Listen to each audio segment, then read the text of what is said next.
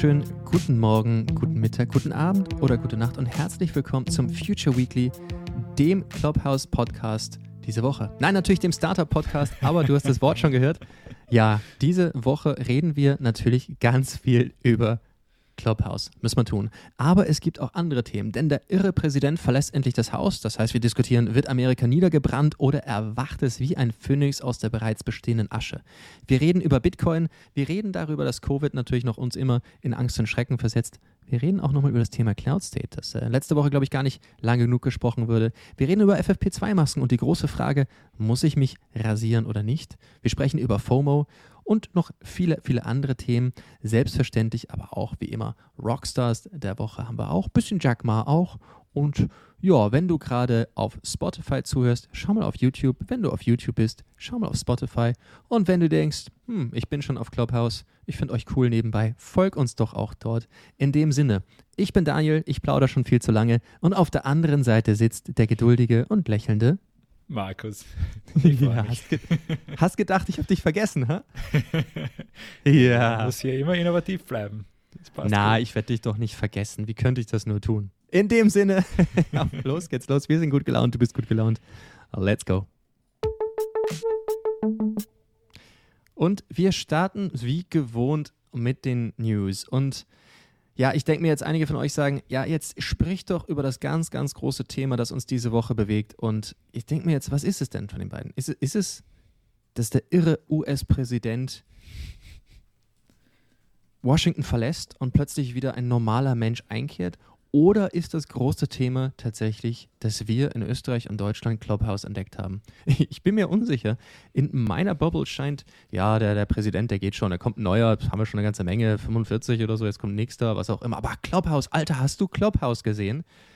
Ja, Markus, was denkst du, ist das brennendere Thema diese Woche? Clubhouse oder dann doch, dass der irre Präsident das Weiße Haus verlässt?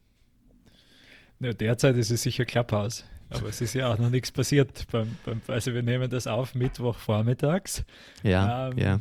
Muss man sagen, jetzt kann natürlich dieser Tag der Angelobung oder Tag der äh, Inauguration, ähm, da, da steht ja noch vor uns. Äh, es kann, glaube ich, auch, können da schnell Dinge passieren, die ähm, Clubhouse auch wieder in den Hintergrund bringen. Aber derzeit, Trump hat keinen Twitter-Access, ähm, er ist die Plattform, kann also auch ähm, derzeit wenig Blödsinn verzapfen. Ähm, dementsprechend ist Clubhouse das Thema der Woche, definitiv. Ich finde das hier so lustig, da, da, muss ich mal kurz eingreifen, weil ich habe das Gefühl, da sind zu Hause ein paar von euch, die sagen, ja, Alter, Alter, Alter, red einfach über Clubhouse, halt den Mund Clubhouse, komm, erzähl mal, erzähl mal, was ist das, Mann? Machen wir gleich, machen wir gleich, kommt gleich, keine Sorge. Aber ich finde das so interessant, ähm, dass und ich würde sagen, wir reden zuerst über Clubhouse, aber ich möchte dann dennoch etwas, etwas sagen. Ähm, was ich sehr spannend finde, ist das Thema Deplatforming, Regulierung, bla bla bla. Ähm, wir haben so oft darüber gesprochen, dass viele der Plattformen einfach gar nicht mehr so authentisch sind. Ja, und jetzt haben wir plötzlich da diese, diese neue Plattform, die aber halt noch, noch gar nicht so viele für sich entdeckt haben. Und ich bin mal gespannt, wann so die ersten wirklich irren Dinge auf dieser besagten Plattform stattfinden. Und wann Donald das halt für sich entdeckt, weil viele Plattformen hat er ja nicht mehr übrig. Ähm, starten wir aber dann dennoch mal mit dem ganz großen Thema. Heute verlässt Donald Trump das Weiße Haus und tatsächlich, ich glaube, ganz Amerika hat den Atem angehalten. Im Kapitol schlafen Soldaten und Soldatinnen, ähm, weil man eben nicht genau weiß, was passieren wird. Und ich glaube, die ganze Welt schaut auf diese Nacht und sagt, okay, ja, steht die Welt noch, steht die Welt nicht? Im Übrigen, wenn du den Podcast hörst, dann weißt du schon ein bisschen mehr, als wir jetzt gerade, wo wir es aufnehmen. Trotzdem findet man das sehr spannend. Und meine These ist tatsächlich, ich hoffe inständig, dass nichts passiert. Denn wenn man den Zahlen ein bisschen, ein bisschen vertrauen darf an den letzten Artikeln, dann scheint es tatsächlich so zu sein, dass dieser Sturm aufs Kapitol für wirklich sehr, sehr, sehr viele bedeutet, okay, das ist mir jetzt wirklich eine Nummer zu irre. Das möchte ich nicht. Und vor allen Dingen, dass er sehr, sehr, sehr stark den Rückhalt bei, ich sag mal, den gemäßigten bis hin zu auch schon den etwas radikaleren Republikanern verloren hat, dass nur noch wirklich die ganz, ganz, ganz Irren, die bei Mama in, quasi im Keller wohnen und irgendwie was auch immer für Fantasien haben, dass die noch immer glauben, es wird was, aber der Rest sagt, nee, komm, jetzt geh doch mal. Wie siehst du das? Ja, es ist äh, Republikaner sind ein, ein, breites Spektrum und wie du gesagt hast, gibt es da sehr Moderate, die schon Trump gar nicht mehr gewählt haben, weil sie gesagt haben, auch wenn sie wahrscheinlich bei den meisten Themen äh, ideologisch eher auf einer konservativen Seite sind. Es ist am allerwichtigsten, dass ein vernünftiger und, und, und in irgendeiner Form, Form auch Vorbild funktionstüchtiger Mensch ähm, Präsident ist. Äh, und die haben, sind schon sehr früh quasi von seiner Linie abgerückt. Ähm, dann gab es, glaube ich, die, die gesagt haben, naja, Trump ist ein Trottel, aber wir wählen trotzdem republikanisch, ähm, weil das sind halt auch einfach die, die, ja, die Ideologien und Werte, die, die meiner Identität entsprechen. Und ähm, da gibt es, glaube ich, viele, die jetzt von ihm abgerückt sind und gesagt haben, nein, zumindest eine, eine gescheite Amtsübergabe muss sein. Und dann gibt es aber die, die ganz Extremen, ähm, die bis zum Ende da gehen, weil sie halt wahrscheinlich auch aus Eigeninteresse, also jetzt politisch gesehen aus Eigeninteresse, ähm, sagen, damit holen sie halt diese extremistischen Teile des Landes ab. Und das ist blanker Populismus, ähm, der aber leider besonders in unseren Zeiten funktioniert. Und ähm, meine Hoffnung ist auch, es ist ja ein Wahnsinn, was da für Sicherheitsvorkehrungen in Washington getroffen wurden. Das heißt, meines Erachtens der einzige Weg, wie da irgendwas passieren könnte, ist eine massive Verschwörung innerhalb äh, des Sicherheitsapparats, des Systems. Ja, meine Hoffnung ist natürlich, dass das nicht passiert ähm, und dass das alles ganz gesittet vonstatten geht heute. Und ich meine, das Interessante ist, man denkt sich, ja komm hier, Verschwörung passiert doch nicht. Was soll denn passieren? Dass Wikinger das Kapitol erstürmen oder was? Man, man, weiß ja nun wirklich nicht, was passieren kann, denn tatsächlich, es, es, es, es erscheint so, dass dieser Sturm aufs Kapitol nun tatsächlich gar nicht mal so zufällig war und immer mehr Dokumente äh, erscheinen, Videodokumente und weiß der Geier, ähm, dass das tatsächlich komplett geplant war. Was natürlich auch bedeutet, und das ist natürlich die Tragödie, dass du bei rund 380 Millionen Einwohnerinnen und Einwohnern, es reichen ja drei, vier, fünf Irre, um etwas zu tun. Haben sie mehr als drei, vier, fünf Irre? Ja, haben sie. Ähm, ja, hoffen, hoffen, wir, dass, hoffen wir, dass es alles gut geht. Ähm, tatsächlich ist einer der letzten Dinge, die Donald Trump äh, jetzt scheinbar macht, ist einen Haufen Menschen zu begnadigen. Und ich bin großer Fan von CNN und Tag meines, Teil meines Rituals ist es auch immer ganz gerne morgens CNN.com zu gehen und wie ich mir immer selber sozusagen sage, ich schaue mal ganz gerne, ob die Welt noch steht. Wobei ich muss mich korrigieren, tatsächlich habe ich eine alte Teletext-App. Ähm, die ist uralt.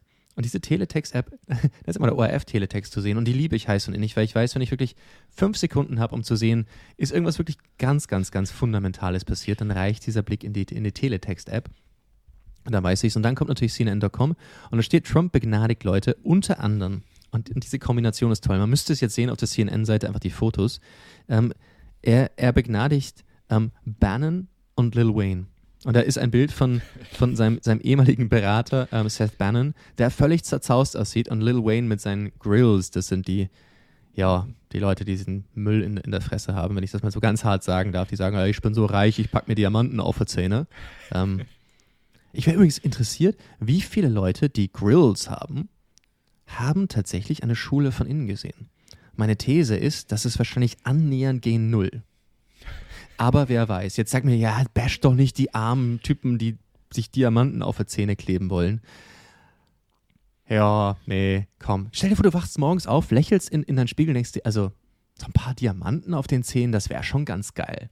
Aber anyway, ähm, ich schweife ab. Aber tatsächlich, er begnadigt Seth Bannon und Lil Wayne, wo man sagt, wow, du verstehst, wie internationale Politik funktioniert und du hinterlässt auch ein Zeichen. Ja, und die sind jetzt auch frei. Das heißt, so seine irresten Supporter sind alle jetzt wieder unterwegs. Da kann ja nichts schiefgehen. Man darf gespannt sein. Und wer weiß, vielleicht entdeckt Donald ja auch Clubhouse für sich und dann geht's richtig ab. Naja, ich, äh, dann bräuchte er einen Invite, ja. Aber er hat sicher schon massiv FOMO da drüben. ja, ja, FOMO. FOMO ist so auch das Wort der Stunde, gerade irgendwie, wenn du denkst, was ist denn jetzt schon wieder FOMO? Das ist Fear of Missing Out. Und FOMO ist eigentlich ein Wort, das die letzten Tage ganz stark mit Clubhouse, jetzt sag doch endlich was mit Clubhouse, kommt gleich, was ganz, ganz stark mit Clubhouse assoziiert wird. Aber FOMO ist eigentlich ein Wort, das vorher ganz, ganz, ganz stark an und nach wie vor an Bitcoin hängt. Und äh, ja, da müssen wir natürlich auch gleich mal ein bisschen drüber reden. Das heißt aber, wir sagen, okay, Donald verlässt das Amt, wird nicht schreiend rausgezogen, ist jetzt mittlerweile, glaube ich, schon am Weg nach Florida und die Welt wird hoffentlich morgen stehen. Ich glaube, morgen, übermorgen und die nächsten Tage werden dann auch die Börsen aufatmen. Man darf einfach mal gespannt sein, wenn es dann nicht zum großen Bürgerkrieg kommt. Und wenn Joe, äh, Joe Biden die, äh, die ersten Announcements macht, wenn, was dann so passieren wird, die Art, wie er seine Regierung aufstellt, die scheint sehr divers zu sein auf den ersten Blick, was man so sieht. Ähm, ich denke mir, das, das werden dann sicherlich auch die Börsen honorieren. Was denkst du? Ähm, das ist eine spannende Frage, weil ich ja auch nicht das Gefühl habe, dass die Börsen derzeit so stark unter Druck sind, beziehungsweise da, da die Kurse jetzt in den Keller gegangen hören über die letzten Wochen. Nein, keinster ähm, Weise, aber dennoch. Ähm, aber ja, es ist, wie du richtig sagst, ist sicher eine gewisse Anspannung da. Ähm, und also jetzt so rein aus der Historie gesprochen, würdest du sagen, diese, die Wahlen in, in, in Georgia, dass da dann tatsächlich die Demokraten auch die Mehrheit bekommen haben im Senat, ähm, das ist eher ein schlechtes Zeichen für die, die Börsen gewesen, weil die Börsen normalerweise eher positiv auf einen, äh, einen Split äh, Congress äh, reagieren. Gleichzeitig leben wir, glaube ich, in einem Börsenzeitalter, das nicht vergleichbar ist mit, mit äh, den, den bisherigen Zeiten, weil halt durch den Schwall, der hier kommt vom Consumer Market, sehen immer mehr Leute sich dann auch, auch, auch durchaus ohne Ahnung dafür interessieren und halt einfach ähm, gab es ein großartiges TikTok-Video jetzt dazu, das die Runde gemacht hat, wo so zwei äh, amerikanische Gestalten da sind und der sagt, ähm, ja, also wir, ähm, wir sind jetzt auf, auf den Börsenzug aufgesprungen und wir haben herausgefunden, wie wir sehr viel Geld verdienen können. Es ist einfach so, wir schauen uns an, welche Kurse raufgehen und dann investieren wir in die und sobald sie aufhören raufzugehen, dann, hör, dann gehen wir wieder raus. Und im letzten Monat habe ich 1000 Euro eingezahlt und habe mittlerweile schon 20.000 Euro. und ich denke also, gut, ähm, ich, ich, läuft. We, we, might be in a bubble, ja, aber. ja, nee, läuft. Das ist ja, das ist ja auch immer so das Thema. Das ist ja das ist der Klassiker, was wir auch sehen. Ähm, also, wie gesagt, die Börsen, ein spannender Ansatz. Jetzt, jetzt reden wir doch mal ein bisschen über Bitcoin. Das Spannende ist ja, bei Bitcoin sagt man auch immer, wenn der, wenn der Kurs raufgeht, okay, wart mal ab, schau mal, was auf Google Trends passiert. Und spätestens, spätestens, wenn du dann irgendwo von der Tante oder vom Onkel angesprochen wirst, sag mal hier, das mit dem Bitcoin, ist das was Gutes? Dann weißt du, ja, letztes vielleicht ein Moment, wenn du mal kurzfristig verkaufen willst, weil jetzt kommen sie alle rein und kaufen am Peak. Ähm, Bitcoin scheint aber eigentlich relativ äh, stabil noch immer, immer, immer da oben dabei zu sein. Ist, ist mal kurzfristig eingebrochen, auch Ethereum. Ethereum ist, glaube ich, jetzt wieder sehr, sehr, sehr, sehr stark. Äh, wir reden jetzt nach äh, ungefähr 1150 Euro oder sowas ungefähr. Am Bitcoin noch immer sehr stabil, so um die 30.000 Euro, was ich so jetzt gerade im Kopf habe. Trotzdem war da dennoch etwas am Wochenende, wo man mal kurz ein bisschen die Ohren gespitzt hat. Markus, was war das? Ähm, ja, ich meine, es war ein, ein anonymer Medium-Post, ähm, wo jemand nochmal darauf eingegangen ist, dass äh, eigentlich ähm, Theta, Theta ist so eine äh, Zwischenwährung quasi, die genutzt wird, ähm, um quasi Bitcoin zu kaufen. Ähm, das, und das war damals bei diesem großen Hype 2017, war, hat das auch eine, eine recht große Rolle gespielt und, und da wurde halt dann auch, sage ich einmal, äh, wurden Ermittlungen aufgenommen und ähm, ist rausgekommen, es schaut halt sehr stark danach aus, dass es ein Riesenscam ist, weil viel von dem Geld, das da reingeflossen ist, eigentlich nicht äh, tatsächlich ähm, Dollar entsprochen hat, also nicht tatsächlich realem Geld entsprochen hat und das dementsprechend da derzeit wahrscheinlich ein, ein, irgendwo auch ein, ein Scam ist. Und ähm, was da in diesem Artikel nochmal angesprochen wurde, ist, dass diese Ermittlungen oder die Ermittlungen sind abgeschlossen, aber das Gerichtsverfahren läuft immer noch und es ist immer noch nicht bereinigt eigentlich. Also dieser ganze Hintergrund ähm, ist, ist, ist, ist immer noch da und tatsächlich äh, ist Täter für einen äh, durchaus großen Anteil auch verantwortlich am, am, Wachstum oder an, zumindest an den Transaktionen. Und das mhm.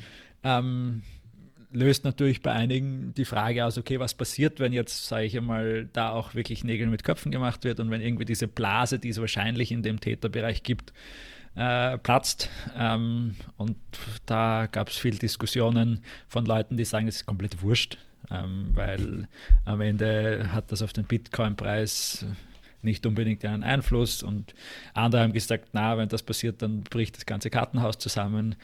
Ähm, also von Schreckensszenarien bis ähm, äh, Daily Business, whatever. Also hat es alles dazu gegeben. Ähm, der Bitcoin-Preis hat wenig darauf reagiert, muss man sagen. Mhm. Also ich glaube, der, der Großteil ist sehr gelassen. Und das finde ich halt immer ganz spannend. Und auch da bin ich mal ganz neugierig, wie, wie, wie, wie, wie die darauf reagieren werden auf die Wahl. Ganz gerne ist ja Bitcoin so, wenn die Börse ein bisschen unruhig ist, geht der Bitcoin rauf. Aber diesmal scheint es wirklich ganz anders zu sein, was natürlich auch mit den ganzen neuen institutionellen Investoren und Investoren zu tun hat, ähm, die vielleicht dann doch nicht mehr ganz so volatil sind. Ähm, ja, man, man, man, man darf sehr, sehr neugierig sein, ähm, was denn da so auf uns zukommt. Dann gibt es noch ein paar andere Themen. Ich weiß, Klopphaus, Klopphaus, kommt gleich, kommt gleich, keine Sorge. Ähm, dann möchte ich noch über was, was, was, was sprechen, was mir letzte Woche sehr viel bedeutet hat. Ich durfte letzte Woche eine wahnsinnig spannende äh, Diskussion äh, mit, mit MedTech-Startups, einem MedTech-Bereich führen ähm, in, in Graz. Ganz, ganz, ganz spannend. Und tatsächlich habe ich dort meine ersten zwei geimpften Menschen kennengelernt. Und das war für mich wirklich, wirklich sehr, sehr, sehr spannend. Das waren beides Ärzte, es waren sehr, sehr viele Ärzte unterwegs bei dieser Konferenz. Übrigens die Konferenz, also die Konferenz, es, es waren Panels, die aufgezeichnet wurden. Es darf, durften maximal drei Leute im Raum sein. Jeder wurde Covid getestet und entsprechend es wird, wird aufgenommen. Also Konferenz, also wird dann mal eine Konferenz. Ähm, und das Spannende war erstmal natürlich strengste Auflagen. Klar, weil wenn Ärzte da sind, die wissen wirklich, was sie tun.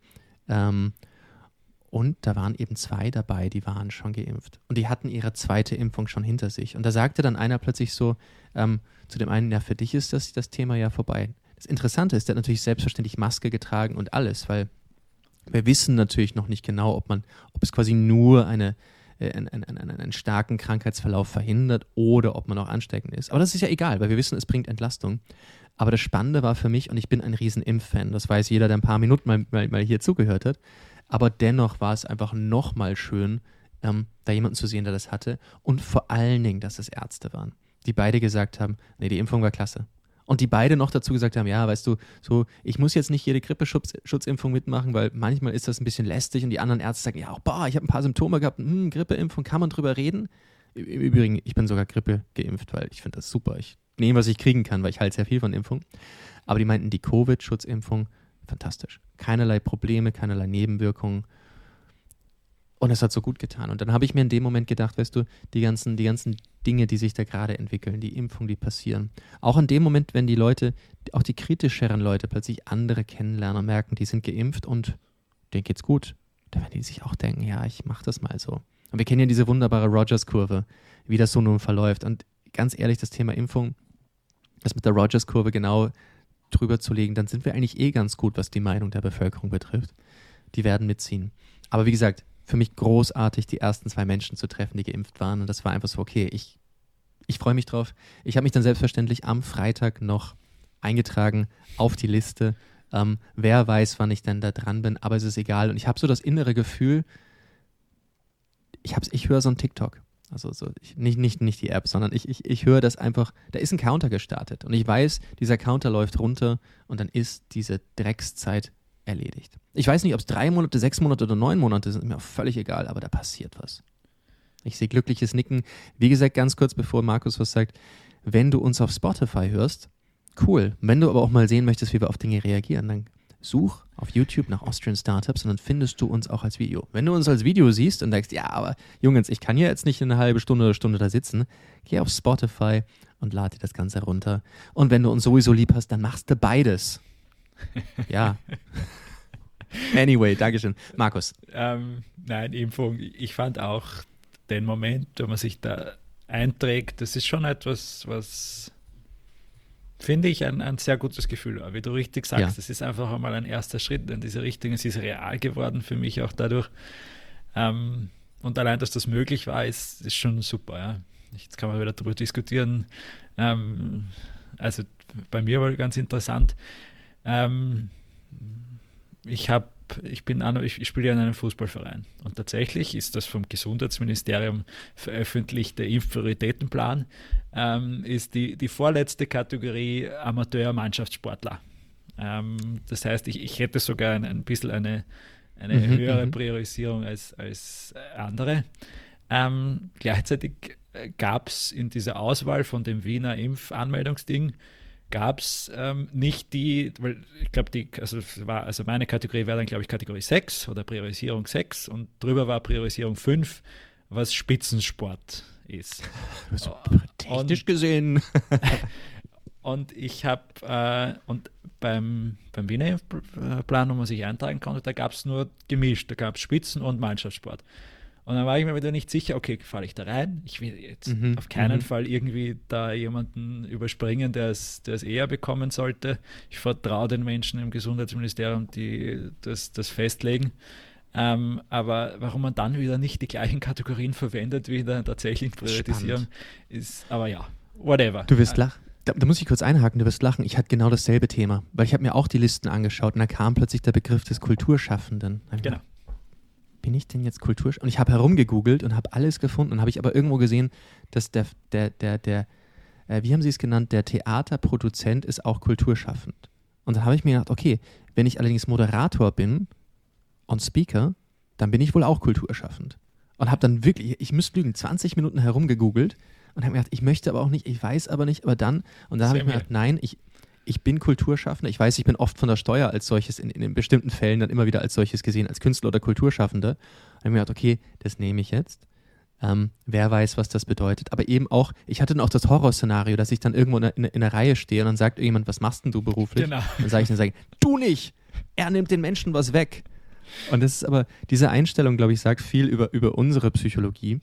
Ähm, Let's see. Was mir allerdings ein bisschen gefehlt hat, wäre auch natürlich eine Definition. Ich bin es aber gewohnt, wenn ich Leuten sage, was ich beruflich mache, dass ich dann ohnehin kein Raster fall. Das ist übrigens eine ganz, ganz lustige Geschichte. Als ich vor vielen, vielen Jahren, ähm, ich habe ich hab zwei Gewerbe und ähm, eins davon, ich, nein, ich erzähle ich erzähl anders. Ich habe zuerst vor vielen Jahren, als ich mich selbstständig gemacht habe, mein Gewerbe angemeldet. Ähm, das war dann, das war dann ähm, im Bereich UBIT, also Unternehmensberatung und IT, klar, wenn man, wenn man Mobile Apps entwickelt und, und, und dort Bereich arbeitet, dann macht das auch Sinn. Und dann bin ich viele Jahre, viele Jahre, ein, zwei Jahre später, ähm, habe ich dann kurzfristig ruhen gelegt, weil wir uns dann angestellt haben bei der, bei der Firma, die wir dann gegründet haben und so weiter und so fort. Und dann habe ich wieder mein Gewerbe aufgenommen, hatte allerdings auch begonnen, als Moderator zu arbeiten. Und gehe dann zu der wirklich, wirklich sehr, sehr, sehr netten Dame von der, von, von, von von der WKO oder, oder, oder WKW. Und äh, erzähle ihr halt, was ich so mache. Erzähle, also ich mache das und ich mache jenes und dann moderiere ich und bla. Und in welches Gewerbe falle ich denn? Und, und die schaut mich an und sagt, das ist eine gute Frage. Moment. und, dann, geht sie raus und ich mir, okay, gut. Und dann haben wir lange diskutiert. Es ist halt auch immer sehr schwer, wo man hinfallen kann und reinfallen kann. Ähm, letztendlich habe ich dann noch zusätzlich das Gewerbe ähm, der, der Werbeagentur aufgenommen, weil du auch sehr viel damit mit abdecken kannst. Viele, viele der Dinge, die ich auch so tue. Aber es ist halt immer sehr lustig, wenn man eben etwas nicht ganz geradliniges macht, wenn man sagt, ja, in welche Kategorie fällst denn du? Und ähm, ist immer ein komisches Gefühl. Aber anyway, ähm, das heißt, du hast dich auch registriert. Wir beide haben uns registriert. Ähm, da war viel Wirbel. Ich freue mich drauf. Ich freue mich auf den Tag. Ich freue mich auf dieses Gefühl. Denn mit dieser Impfung bedeutet es auch ganz einfach, wir können unsere Gemeinschaften entlasten. Wir wissen auch, wenn die Impfungen kommen, dass dann auch zunehmend weniger schwere Krankheitsverläufe kommen die Intensivstationen werden entlastet und, und, und. Und tatsächlich muss ich auch ganz persönlich an dieser Stelle sagen, es bringt mich auch einen Schritt näher, Schritt näher daran, zum Beispiel meine Eltern sehr bald zu sehen, die eben nicht in Wien wohnen, die wohnen in Hamburg. Meine beiden Eltern ähm, sind sicherlich Risikopatienten. Das heißt, habe ich Lust, mich in ein Flugzeug zu setzen, mit lauter Leuten in einer Röhre zu sitzen und dann meine Eltern zu besuchen? Habe ich Lust, sie zu besuchen? Natürlich, unendlich. Halte ich das für etwas, was ich verantworten kann? Nein, eigentlich nicht. Ähm, ich finde das sehr unangenehm zu reisen, also zu fliegen. Entsprechend weiß ich, es geht einen Schritt näher. Es geht wieder einen Schritt näher. Es geht einen Schritt näher. Ähm, also bitte über die Impfung nachdenken. Das ist auch viel. Und dann habe ich noch, jetzt, Entschuldige, jetzt habe ich diesen Monolog. Ich habe auch letzte Woche oder tatsächlich vor ein paar Tagen das erste Mal jemand auf Facebook gelöscht. Das habe ich noch nie gemacht. Ähm, bis es dann ein bisschen um das Covid-Thema ging. Und da war wirklich so einer von den ganz, ganz, ganz Unverbesserlichen, der dann wieder seine, seine, sein, sein Verschwörungsgeschwurbel ausgepackt hat. Und er war einfach wirklich ungut und hat auch wirklich sehr unangenehme Sachen auf, auf, auf, meiner, auf meiner Wall zu anderen, die ihre Meinung getan haben, gepostet. Und dann hatte der einen Satz und dann hat, hat er gesagt zu jemandem, was geht mich denn deine Gesundheit an? dass du bist für deine Gesundheit verantwortlich, ich nicht. Da habe ich mir gedacht, nein, völlig falsche Einstellung. F you. Weil genau ist das Thema deine Gesundheit geht mich was an. Die Gesundheit der Gemeinschaft geht mich was an. Denn wir sind eine Gemeinschaft und jeder muss da seinen Teil leisten. Und das Interessante ist, man darf nicht vergessen, es gibt viele Leute, die nicht geimpft werden können aufgrund von bestimmten Faktoren. Ein schönes Beispiel. Man denke einfach an Risiko, also bestimmte Personen, die Risiken haben oder ganz einfach stillende Mütter, Schwangere. Dürfen die geimpft werden? Nein. Die sind Risikopatienten. Deswegen geht das jeden was an, dass die Gesunden sich impfen für die, die es nicht können. Also wir sind eine Gemeinschaft. So, Rand over, aber es muss sich loswerden. Jetzt, jetzt sag doch endlich was über Clubhouse. Ja, Clubhouse, werden wir gleich drüber sprechen. Ähm, dann haben wir natürlich auch neue, neue, neue Covid-Regeln. Die FFP2-Masken kommen auf uns zu. Ähm, was ich durchaus sehr spannend finde. Ich bin ein riesiger Fan von FFP2-Masken, trage seit Monaten FFP2, ähm, weil ich tatsächlich auch all diese ganzen Stoffmasken und Schals und weiß der Teufel was, ja, komm on, das ist, kannst eine Bank mit überfallen, aber kannst nicht Viren mit aufhalten. Das ist wirklich das, das Entschuldigung, mit Verlaub, das Dümmste. Ähm, ja, jetzt kommen sie. Ähm, und zeitgleich ist es aber auch eine sehr persönliche Angelegenheit, weil ich habe jetzt auch die ersten Leute, die sagen, hier, da gibt es irgendeinen Arzt in Hamburg, der hat geschrieben, mit FFP2-Masken muss der Bart ab. Oh. Schwieriges oh. Thema. Schwieriges Thema. Und auch da muss ich sagen, auch da muss ich sagen, ich werde es ganz einfach handhaben. Ich muss mich zwischen Wissenschaft und meiner Frau entscheiden. Meine Frau liebt mein Bart heiß und innig und ich liebe sie und sie ist sie ist alles. ähm, sollte allerdings die Wissenschaft sagen, um die Gemeinschaft zu schützen, macht es sehr viel Sinn, den Bart zu kürzen oder wie auch immer, dann werde ich das selbstverständlich tun. Aber, aber, so, entspannt euch hier. Nicht gleich, nicht gleich Höschen nass machen und sagen, hier, mach ein Video. Nee, nee, nee. Ich wäre natürlich, ich würde natürlich nicht, wenn irgendjemand im Internet irgendeinen Screenshot gefunden hat von jemandem, der sagt, es wäre gut, sondern das muss dann auch schon tatsächlich irgendwo stehen. Dann ja, Markus.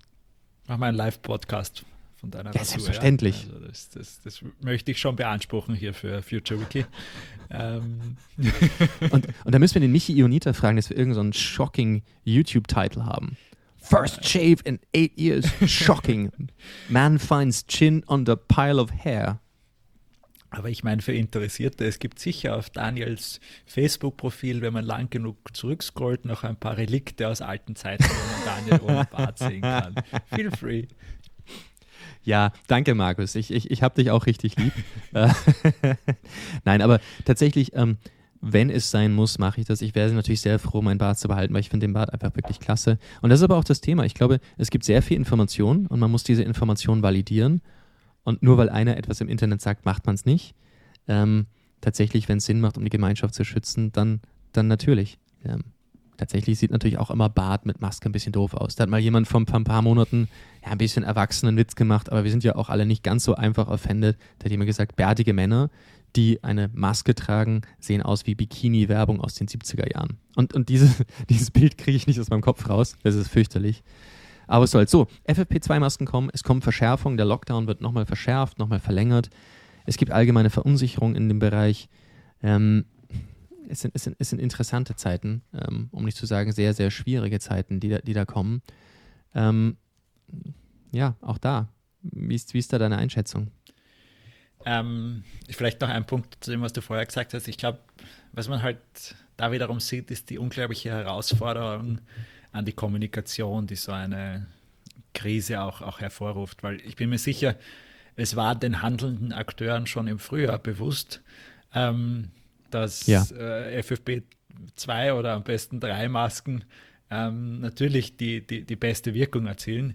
Gleichzeitig gab es ja dann die äh, natürlich Lieferschwierigkeiten für die, weil alle wollten die. Und ich glaube, da ist natürlich die erste Priorität, dass man es schafft, dass zumindest äh, Menschen in Gesundheitsberufen äh, immer noch diese Masken bekommen können. Und da glaube ich, gab es auch genug Fehler, weil zuerst hat es ja geheißen, ja, die Masken bringen ja gar nichts. Ähm, ja, und das war, ja, glaube ich, Wahnsinn. auch teilweise strategisch, um, um, um den Demand ein bisschen zu senken. Aber auch das fällt dann später auf einen zurück. Und dann hat man gesagt, ja, okay, Stoffmasken, weil die gab es und ich bin mir auch sicher, die Stoffmasken helfen mehr, als wenn man nichts trägt. Also ich glaube schon, dass das auch wichtig war, dass, dass jetzt Leute, ähm, solange es die Stoffmasken gegeben hat, die auch auch, auch, auch genutzt haben. Und, und jetzt scheint es so, als würde halt äh, das Supply und das Stock an, an FFP2-Masken es hoffentlich erlauben, äh, dass man da auch wirklich alle Menschen damit ausstattet. Ähm, und dann macht aber das auf jeden da, Fall Sinn. Aber du sagst da auch was ganz was Wichtiges. Ich meine, wenn man sich die Kommunikation anschaut des letzten Jahres, und ich, ich wette mit dir, das wird über die nächsten Jahre und Jahrzehnte auch immer wieder ein spannender Case, ich denke auch, dass man das gewusst haben wird. Und ich muss, ich muss noch immer an der Stelle sagen, ich wusste das auch irgendwie, wie mir das klar. Und ich bin am Anfang mit meiner Frau mit FFP3-Masken rumgelaufen, weil ich nicht wusste, wie dieser Virus ist. Und persönlich habe ich mir gedacht, Moment, Moment, Moment. Da sind Leute mit schwersten Organversagen und Lungenversagen. Also, dass da jetzt irgendeine Stoffmaske hilft, kann ich mir nun auch nicht so ganz vorstellen. Und habe mir das dann tatsächlich auch mit dieser Verknappung gedacht. Habe natürlich, ich habe schon oft genug auf diesem Podcast erzählt, diese FFP3-Masken lange vor dieser Krise bestellt, einfach aus so einem Gefühl heraus. Ähm, und dann kamen dann diese anderen, diese OP-Masken. Und seit, seit einigen Monaten ist es so, dass ich einfach sage, ähm, wir müssen tatsächlich FFP2 tragen. Und das, das ist einfach, das ist einfach eine Wichtigkeit. Ich freue mich schon, ähm, dass allerdings jetzt ab nächster Woche alle FFP2 tragen werden. Für mich heißt das einfach das Gefühl, dass genau diese Leute, die im Supermarkt neben dir stehen, mit einem Schal über den Mund gewickelt, dann vielleicht aufhören. Und das sind, ich muss ganz ehrlich sagen, es gibt zurzeit wenig Dinge, die mich mehr triggern. Also wenn ich tatsächlich in, in irgendeinem Supermarkt stehen muss, weil ich etwas einkaufen soll, die dann irgendeine Drecksmaske haben, die sie seit März tragen und die Nase hängt raus. Und ich muss mich jedes Mal zusammenreißen, nicht zu sagen, holy shit, trag die Maske richtig. Ich habe es schon ein paar Mal gemacht, muss ich dazu gestehen.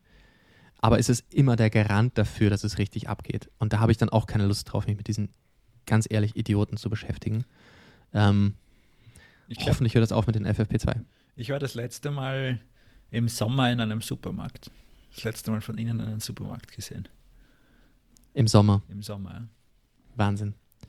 Ja, das ist, das ist schon eine Weile her. Ich kann dir Fotos schicken. Ähm, also ich mach's, ich mach's dann ganz gerne antizyklisch und dann auch relativ schnell, dann, dann auch äh, gemeinsam mit meiner Frau oder alleine. Und wir schauen auch, dass wir nicht zu lange drin bleiben. Schauen auch Abstand. Das stresst mich. Ich mag das nicht. Jetzt könnte man natürlich sagen, ja komm, du bist da jetzt ein bisschen übervorsichtig oder so. Aber ganz ehrlich, lieber ein bisschen übervorsichtig als so.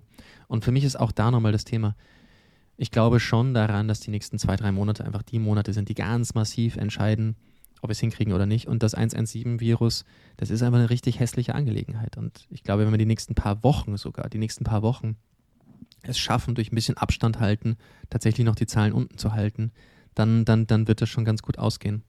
Hoffe ich. Im Übrigen, ich möchte noch ein ganz anderes Thema, Clubhouse, kommt gleich, ähm, ansprechen ähm, was ich ganz interessant finde. Markus, manchmal ist es so, wenn wir, wenn wir diese, diese, diese, diese, diese Sendung aufnehmen, dann ist es auch so, einer von uns beide red, beiden redet und der andere denkt schon über ein neues Thema nach. Und das passiert mir manchmal auch so, das kennst du sicherlich auch. Und man ist dann so, okay, finde ich cool. Ah ja, das könnte man als nächstes sagen. Das geht mir oft als Moderator so dann auch. Ähm, manchmal habe ich dann die Speaker-Rolle, ich höre sehr, sehr, sehr konzentriert zu. Manchmal habe ich dann auch die Moderator-Rolle, was kann man als nächstes haben? Und als Moderator hört man auch immer so ein bisschen anders zu. Und dann habe ich die Tendenz, mir manchmal im Nachgang nochmal wirklich unseren Podcast anzuhören und mir zu denken, ah, was hast du da jetzt eigentlich so gesagt? Was hast du denn da dazu gesagt? Und ah, cool. Und da hast du beim letzten Podcast ein Thema angesprochen, auf das ich gar nicht so eingegangen bin, wie ich wollte. Und das hat mich wahnsinnig geärgert, weil es war unendlich klug. Ähm, das war das Thema dieser Cloud States, glaube ich, so hast, hast, du das bezeichnet, oder? Ja, und, Working Title hätte ich gesagt. ja, und das ist etwas, das lässt mich gar nicht so los. Das ist wirklich, wirklich ein sehr smarter Gedanke. Es war im Übrigen, beim, beim Video kann man nochmal nachschauen, beim letzten Video, das war ungefähr der Moment, wo mein, mein Hund angefangen hat, gegen die Tür zu ballern und unbedingt, unbedingt auf meinen Schoß wollte. Markus, kannst du nochmal in 30 Sekunden erzählen, was Cloud States sind? Das war echt cool. Also, wie gesagt, es gibt keine Cloud States noch, das ist irgendwie ein, ein Hirngespinst derzeit, aber für mich, was sich halt derzeit äh, überall auf der Welt abspielt, ist, dass halt durch Populismus und, und irgendwie halt auch durch politische Kräfte, die das ausnützen, ähm, Entscheidungen gefällt wird, die gefallen oder ge gefällt werden, ähm, die für viele Menschen ungünstig sind. Also Brexit ist zum Beispiel ein gutes Beispiel, wo am Ende 51 Prozent der Menschen darüber entschieden haben, dass Großbritannien nicht mehr Teil der Europäischen Union ist und 49 Prozent waren dagegen sind wahrscheinlich immer noch dagegen und, und, leiden jetzt darunter. Und ich bin mir sicher, auch einige von den 51 leiden darunter, aber okay, die haben es immerhin selbst zu verantworten. Ähm, aber diese 49 Prozent, ich glaube schon, dass sich diese Menschen mit der Zeit auch irgendwie denken, können wir da nicht etwas dagegen tun, dass wir von einer Katastrophe in die nächste schlittern, weil Leute zu dumm sind äh, und, und, und die falschen Entscheidungen treffen. Und ich, ich glaube, das könnte dazu führen, dass dieses Konstrukt der Nationalstaaten auch irgendwann mal aufbricht und man sagt, okay, es ist nicht auf territorialer Ebene, wie man zusammenlebt und welche Entscheidungen getroffen werden, sondern auf einer äh, quasi virtuellen, deswegen Cloud, wo man sagt, wir einigen uns auf, auf gewisse Prinzipien, wir einigen uns auf ähm, Wertvorstellungen, Normen, Gesetze, die wir in diesem Rahmen umsetzen wollen. Und so bilden sich halt dann auch die Gruppen. Ja, dann gibt es halt die, die der einen Meinung sind und das ist ein Cloud State und dann gibt es andere, die einer anderen Meinung sind. Ist natürlich ein Hirngespinst, weil am Ende geht es halt trotzdem darum, ob, ob jetzt jemand vorbeikommt und dir die Tür eintritt und, und, und physische Gewalt ist, ist da, glaube ich, immer noch ein sehr zentraler Faktor. Aber andererseits gibt es schon vieles, was man mittlerweile auch virtuell regeln könnte, glaube ich. Also ich finde das wahnsinnig, wahnsinnig interessant. Und wie gesagt, es lässt mich nicht los, denn vor, ich bin sehr schlecht mit meinen Jahreszahlen, mit meinen persönlichen Jahreszahlen. Vor zwei oder drei Jahren bin ich das erste Mal von, von der Bertelsmann Stiftung eingeladen worden, um über genau diesen Nation-State-Gedanken oder soziale Kohäsion und den, und den fehlenden Narrativ dieser äh, zu sprechen. Das heißt, was heißt das? Genau wie du es gesagt hast, Mittlerweile ist es so, nur weil ich aus Land XYZ komme, fühle ich mich dem vielleicht nicht mehr ganz zugehörig. Oder es gibt lustige Personen wie mich, halb ihre, halb deutscher, kolumbianische Ehefrau. Stell dir vor, wenn wir mal ein Kind haben, wenn man sagt, wo kommst denn du her? Und zu welchem Land fühlst du dich denn äh, hingezogen? Das wird schwierig und durch, und durch steigende äh, Globalisierung wird das auch immer mehr vermischt. Und dann sagt man natürlich, dass dieses reine, ich fühle mich einem Staat zugehörig, immer mehr abnimmt. Das ist das eine Thema. Und wie du gerade gesagt hast, dass natürlich innerhalb dieser, dieser, dieser, dieser Staaten auch tatsächlich diese Anziehungskräfte sehr, sehr, sehr stark nachlassen. Und ganz ehrlich, ich sehe das ganz auch so wie du. Und ich finde diesen Ansatz sehr smart, dass man dann plötzlich, plötzlich wirklich sagt, müssen Zugehörigkeiten über Grenzen wirklich definiert werden? Und jetzt sagt man, ja, natürlich, du, du wohnst ja dort. Aber die Frage ist die, ähm, für mich, für mich ist es immer, immer, immer ein lustiges Beispiel, wenn, wenn mich Leute fragen, ja, wo kommst denn du her? Und da gibt es immer so einen schönen Test. Angenommen, du bist zum Beispiel halb Ire, halb Deutscher wie ich. Dann sagst du ja, was machst denn du, wenn die beiden Fußball spielen? Für wen bist du dann? Und dann, dann antwortet dein Herz meistens sehr schnell. Und dann sagt man, ja, ja, natürlich, ja, komm, Irland, das wäre schon ganz geil, wenn die, wenn, die, wenn die mal Deutschland vermackeln. Passiert zwar nie, aber ja. Und, und, und, so, und, so, und so funktioniert es. Und dann sind wir allerdings sehr schnell bei dem, bei dem, bei dem Punkt, dass das jetzige Konstrukt einfach nicht mehr funktioniert. Weil tatsächlich, ich bin aber in Österreich zu Hause und ich bin Austrian by choice, aber ich bin niemals Österreicher. Das, das werde ich nie sein. Und in der Sekunde, wo ich anfange zu reden, in einem neuen Umfeld, sagen alle, ah, du bist nicht von hier, oder? Und das ist völlig in Ordnung. Aber irgendwie schon. Und das muss man beginnen neu zu denken. Das heißt aber auch, dass der Narrativ des I am from Austria gar nicht so gut funktioniert für Leute wie mich und wahrscheinlich etwas mehr als eine Million oder zwei Millionen andere. Und dass man das dann auflöst, macht Sinn. Ich gebe dir aber auch recht, dass zurzeit das große Problem noch die Exekutive ist und die Judikative, weil in dem Moment, wo man tatsächlich dann sagt, ja gut, ich wohne aber hier, ich zahle hier Steuern und wenn ich zu schnell fahre, kommt die Strafe und wenn ich das nicht bezahle, dann kommt die Exekutive. Das heißt, es ist natürlich ein bisschen, ein bisschen, bisschen schwieriges Thema. Langfristig wird uns das aber wirklich, glaube ich, wirklich mal äh, äh, beschäftigen müssen, weil du hast natürlich recht, es ist blöd in einem Land zu sein, wo, wo Wahlentscheidungen getroffen werden, zu denen du gar nicht stehst ähm, und viele, viele, viele weitere Limitationen. Und ich glaube, dass diese Zäsur zwischen gebildet und nicht gebildet ähm, oder privilegiert und nicht privilegiert leider immer weiter auseinandergehen wird. Und entsprechend, wenn man es noch ein bisschen weiterführt, und jetzt werde ich mich ganz weit aus dem Fenster lehnen und was ganz Unpopuläres sagen, that's my job. Wenn man sich natürlich auch Geburtenzahlen anschaut, dann sieht man natürlich, naja, die Geburtenzahlen derer Akademikerinnen und Akademiker, Akademikerpärchen zum Beispiel, die sind sehr, sehr niedrig. Richtig? Wie viele von uns und euch, die ihr zuhören, haben jetzt eine ganze Menge Kinder? Sehr wenig. Wie viele von denen, die nicht ganz so privilegiert sind wie wir und vielleicht nicht so, so viel Bildung genossen haben, haben doch deutlich mehr Kinder. Doch mehr. Und so sehen wir, dass einfach in einer Demokratie es irgendwann so sein wird, dass die große Masse derer, die entscheiden, die sind, die da vielleicht auch ein bisschen ja, was heißt sich schwieriger tun, aber Dinge anders entscheiden würden als unser eins. Und das macht es dann irgendwann sehr, sehr, sehr schwierig.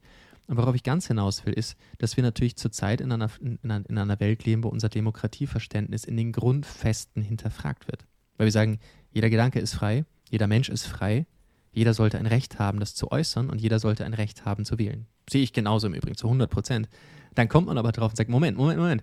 Aber wenn jeder Irre etwas behaupten kann und sagen kann, zum Beispiel, Covid gibt es nicht, und dann haben diese Personen dann natürlich aber auch noch dazu deutlich mehr Kinder. Da muss man sagen, irgendwann werden die übernehmen und tatsächlich übernehmen. So ähnlich wie es bei Donald Trump war. Und da gibt es einen ganz großartigen Film, der ist, glaube ich, nicht der allerklügste Film aller Zeiten.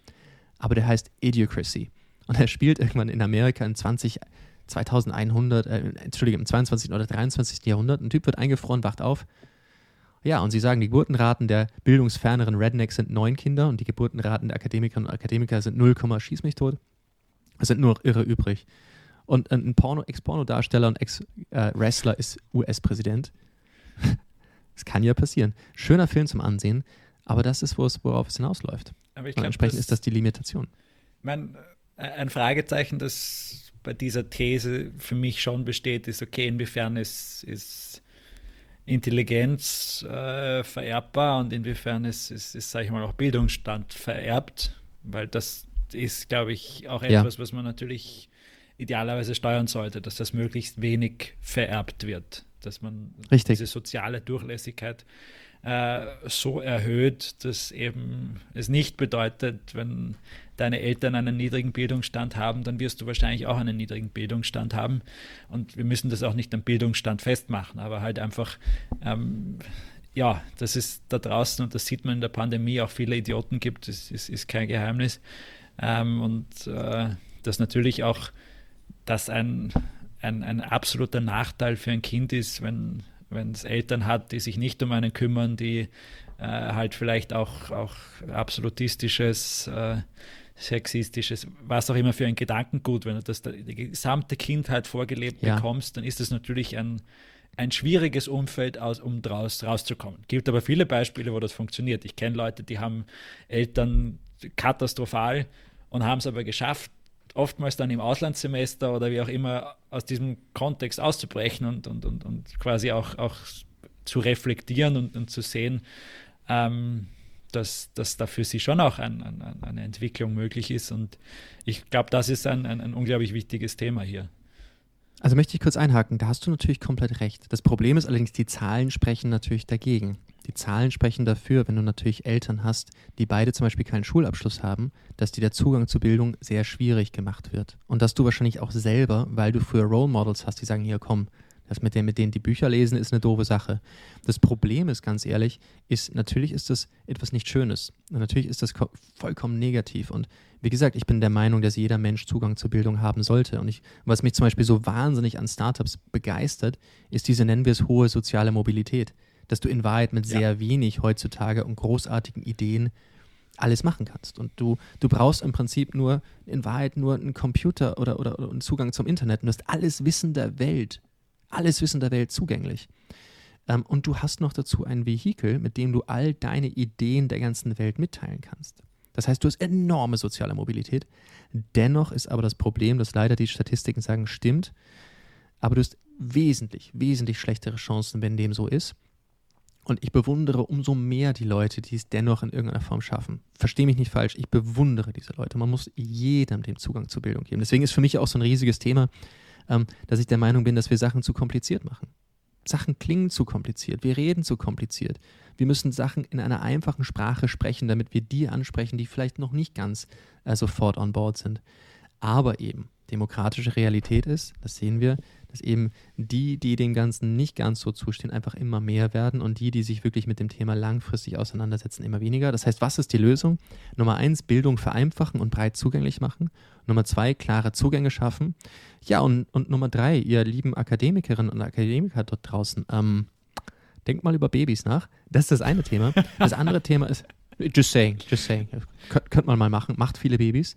Ähm, und ich weiß aber auch, es ist ein Thema, wo ich jetzt bestimmt ein paar getriggert habe aufgrund dessen, was ich gesagt habe. Und das ist etwas, was mich wahnsinnig stört, ist, dass wir über diese tatsächlichen riesen Probleme, die wir als Gesellschaft haben, so selten offen sprechen können, weil mit dem Moment all die ganzen politischen Implikationen, die ganzen sozialen Implikationen, die ganzen verschiedenen Rollen und Gruppierungen und Schubladen alle aufkommen, anstatt zu sagen, ja, das stimmt, das ist ein Riesenproblem, es ist doof, das sehe ich zu 100% auch so, das sind aber die Realitäten, was machen wir dagegen?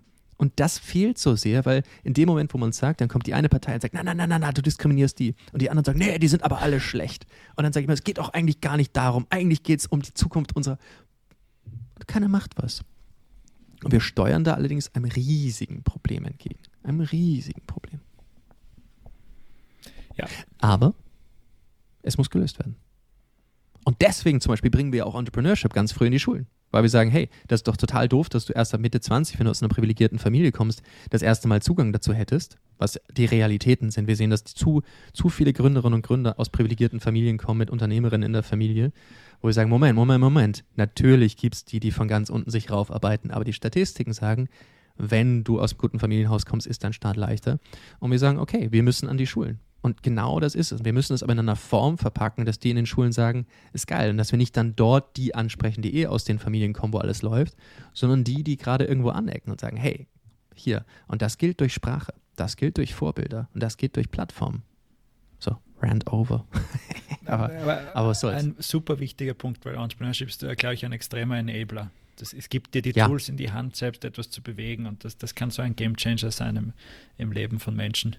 Und was, was die Zukunft oder wo wir dann hinkommen mit potenziell Cloud States, wird, wird spannend, weil wenn man das jetzt zu Ende spielt und, und wir es nicht schaffen, diese soziale Durchlässigkeit zu erreichen, dann haben wir ähm, auch eine sehr ungute Utopie meines Erachtens oder Dystopie in dem Fall, ähm, wo dann gibt es halt die dummen Gemeinschaften oder Idiotengemeinschaften, die sich wahrscheinlich gegenseitig den Kopf einschlagen und dann gibt es die Gescheiten, die in ihrer heilen genau. Welt leben, wie auch immer man dann geschützt wird. Ja, also genauso wie wir jetzt halt in Europa Grenzen hochziehen und uns probieren, vor, vor den Problemen von anderen Kontinenten zu schützen, wird es dann auch Wege geben. Vielleicht gibt es eine Roboterpolizei, die auf Basis von Kryptoprotokollen, wo die Gesetze der jeweiligen Cloud States drinstehen, das automatisch macht. Who knows? Aber per ja. se sehr gefährlich, auch, auch wie sich das entwickeln kann, wenn wir diese soziale Durchlässigkeit nicht verbessern.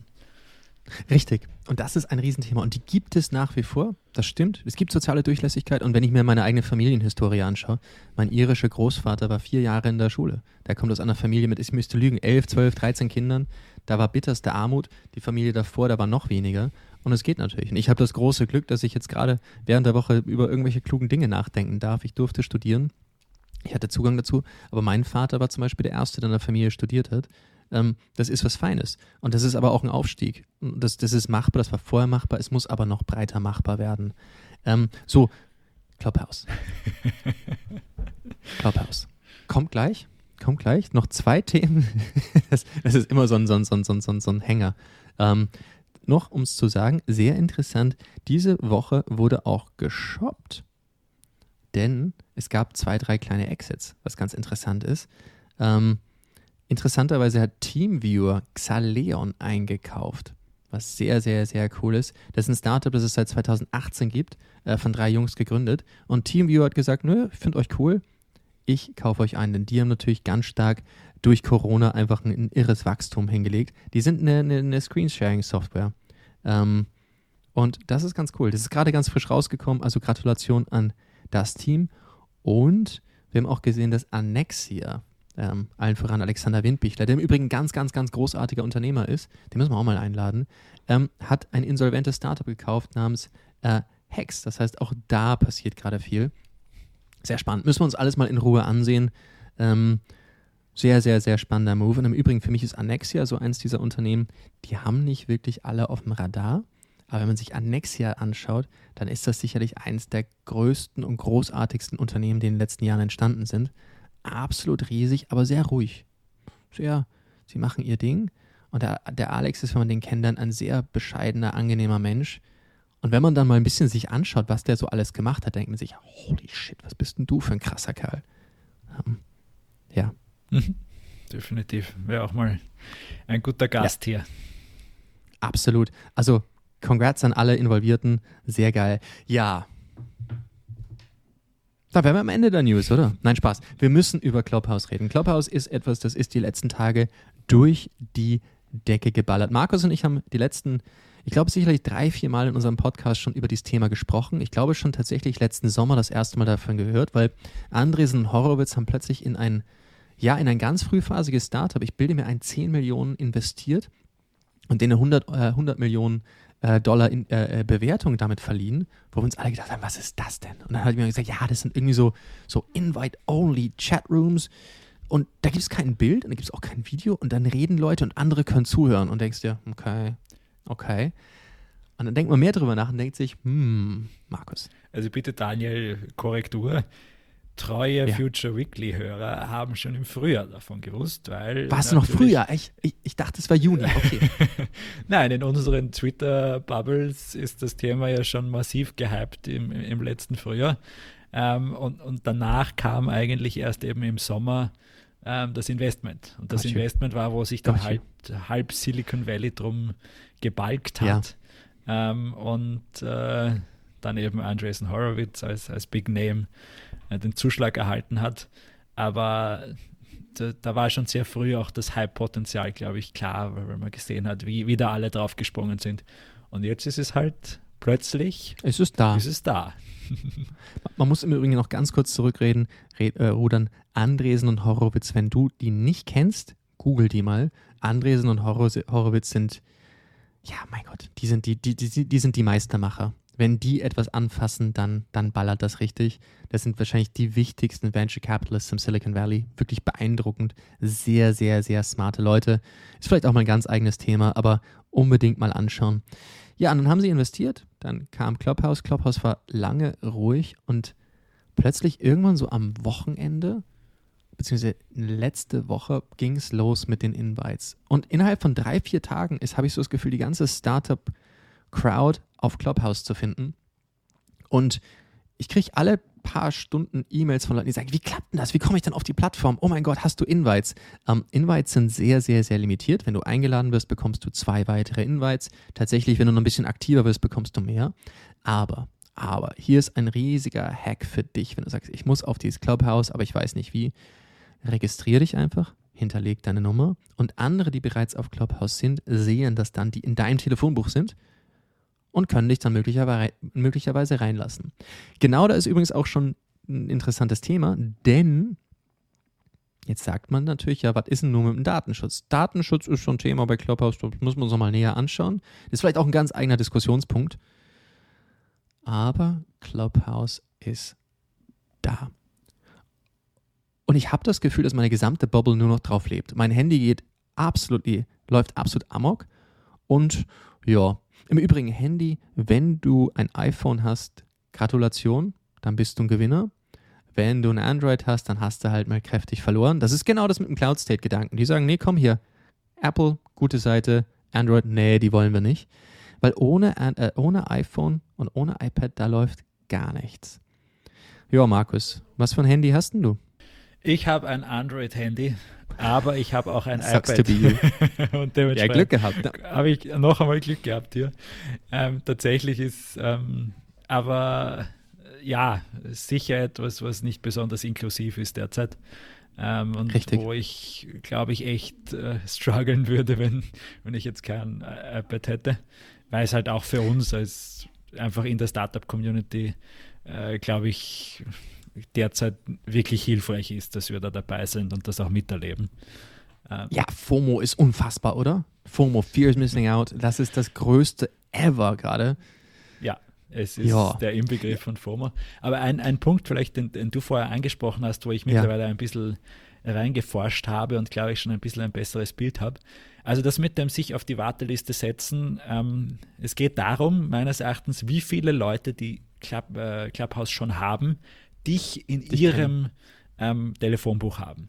Und ich glaube, erst ab einem gewissen Threshold, ich weiß nicht, ob es mindestens 10 Leute sind, mindestens 20, mindestens 30, no idea, ich habe es noch nicht rausgefunden.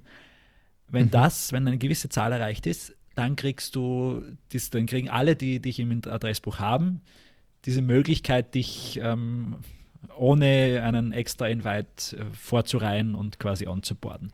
Ich habe auch ein paar Freunde, die nur drei Leute auf, auf Clubhouse kennen und bei denen hat das nicht funktioniert. Also das ist nur für die, ab eine, die eine gewisse Anzahl an Leuten schon auf, auf Clubhouse kennen. Das ist, glaube ich, von Clubhouse auch ein Filter, um zu sagen, okay, das ist scheinbar jemand, der äh, da schon ein gutes Netzwerk hat, der dementsprechend auch viele Leute kennt, der dementsprechend wahrscheinlich auch äh, in irgendeiner Form ja, einen Value dort rausbekommt, weil das ist schon auch immer der zweite Aspekt von solchen Scarcity-Marketing-Maßnahmen. Da geht es einerseits darum, genau diese FOMO zu erzeugen. Also da geht es darum, dass halt dann die Leute mhm. sich drum reißen und dass die Leute drüber reden und, und dass dadurch durch diese künstliche Verknappung halt auch ein Hype entsteht.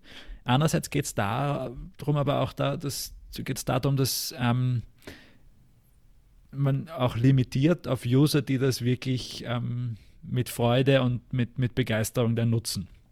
Weil mhm. du schaffst damit halt einerseits in einem sozialen Netzwerk Sicherheit, dass da eine Connection da ist, also dass schon viele andere Leute vielleicht auf der Plattform sind, die er kennt und dementsprechend dort auch eine Connection passieren kann. Äh, andererseits, wenn diese Connection nicht da ist, dann musst du halt auch wirklich das wollen, weil du kriegst nur einen Invite, ja. wenn du dich darum bemühst, etc. Und, und ich glaube, da legst du auch einen Filter, der durchaus hilfreich sein kann, um ein Produkt nur nach und nach, je nachdem, für wen es interessant ist, auf den Markt zu bringen. Ist aber auch wieder voll in die Bubble rein, oder? Das ist so wirklich eine Bubble, aber sowas von FU, wenn du nicht Teil des Netzwerks bist. Und das finde ich, das finde ich halt ganz, ganz, ganz, ganz interessant. Und so sehen wir natürlich auch, wie zurzeit die Themen ganz stark Tech- und Marketinglastig sind. Tatsächlich ist ja auch ähm, das eher zufällig entstanden. Das wäre jetzt keine strategische Entscheidung von Clubhouse, weil man, man muss natürlich argumentieren, Clubhouse ist ja jetzt irgendwie das Produkt der Stunde oder des, der, der, Woche oder des Jahres, schlichtweg, weil es hat kein Video, es hat kein Bild, es ist Tone-only. Das heißt, wenn du zu Hause sitzt und seit Tagen nicht mehr vor die Tür gegangen bist, hast eigentlich schon gesagt, ja, duschen, Haare, Camp brauche ich auch nicht mehr und eigentlich ich trage seit Wochen nur noch Pyjamas und komm, leck mich doch. Ähm, und äh, ja, Weihnachten hast du auch nochmal 40 Kilo zugenommen und sagst, nee, komm, die, ich habe ke hab keine Kamera. Ja, die ist kaputt. Typische, typische, mach doch mal die Kamera. Nee, die ist, die ist kaputt. Ähm, dann ist das natürlich eine sehr, sehr schöne Plattform, wo du auch, du brauchst auch kein Equipment. Also, wenn du unser, unser YouTube-Video anschaust, Markus und ich haben natürlich über die Zeit auch, wir haben mit Mikros, wir haben Lichter, ähm, tatsächlich habe ich jetzt auch nochmal ein paar andere Sachen dazu genommen. Das macht ja auch Spaß, kostet aber auch ein paar Euro. Und du brauchst das, um zu starten. Du musst dich einarbeiten, wie so ein Podcast funktioniert. Und wenn du Video machst, Schnittmaterial, bla bla bla. Und alles, was du brauchst, hier ist, naja, ein iPhone und vielleicht Kopfhörer. Muss aber nicht sein. Und du bist sofort dabei. Das finde ich extrem, extrem smart. Und es ist aber halt zufällig entstanden, denn tatsächlich gibt es in Deutschland den Doppelgänger-Podcast, ähm, tatsächlich von Philipp Klöckner und Philipp Glöckler.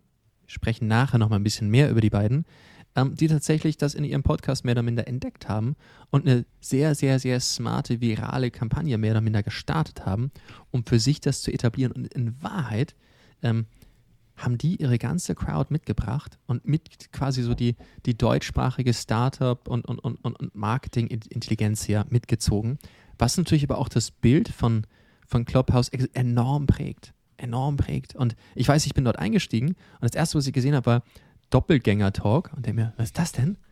Und da waren hunderte von Leuten drin, unter anderem Joko Winterscheid und solche Leute. Ich meine, Doppelgänger? Und tatsächlich, ich habe es geöffnet. die sehen aber nicht alle, alle gleich aus. Ich dachte, okay, finde dein Doppelgänger wohl. Ja, was soll's. Und dann habe ich allerdings begonnen, mich so ein bisschen umzusehen. Und dann habe ich für mich so ein bisschen begonnen zu bemerken, wie geil ich Clubhouse eigentlich finde.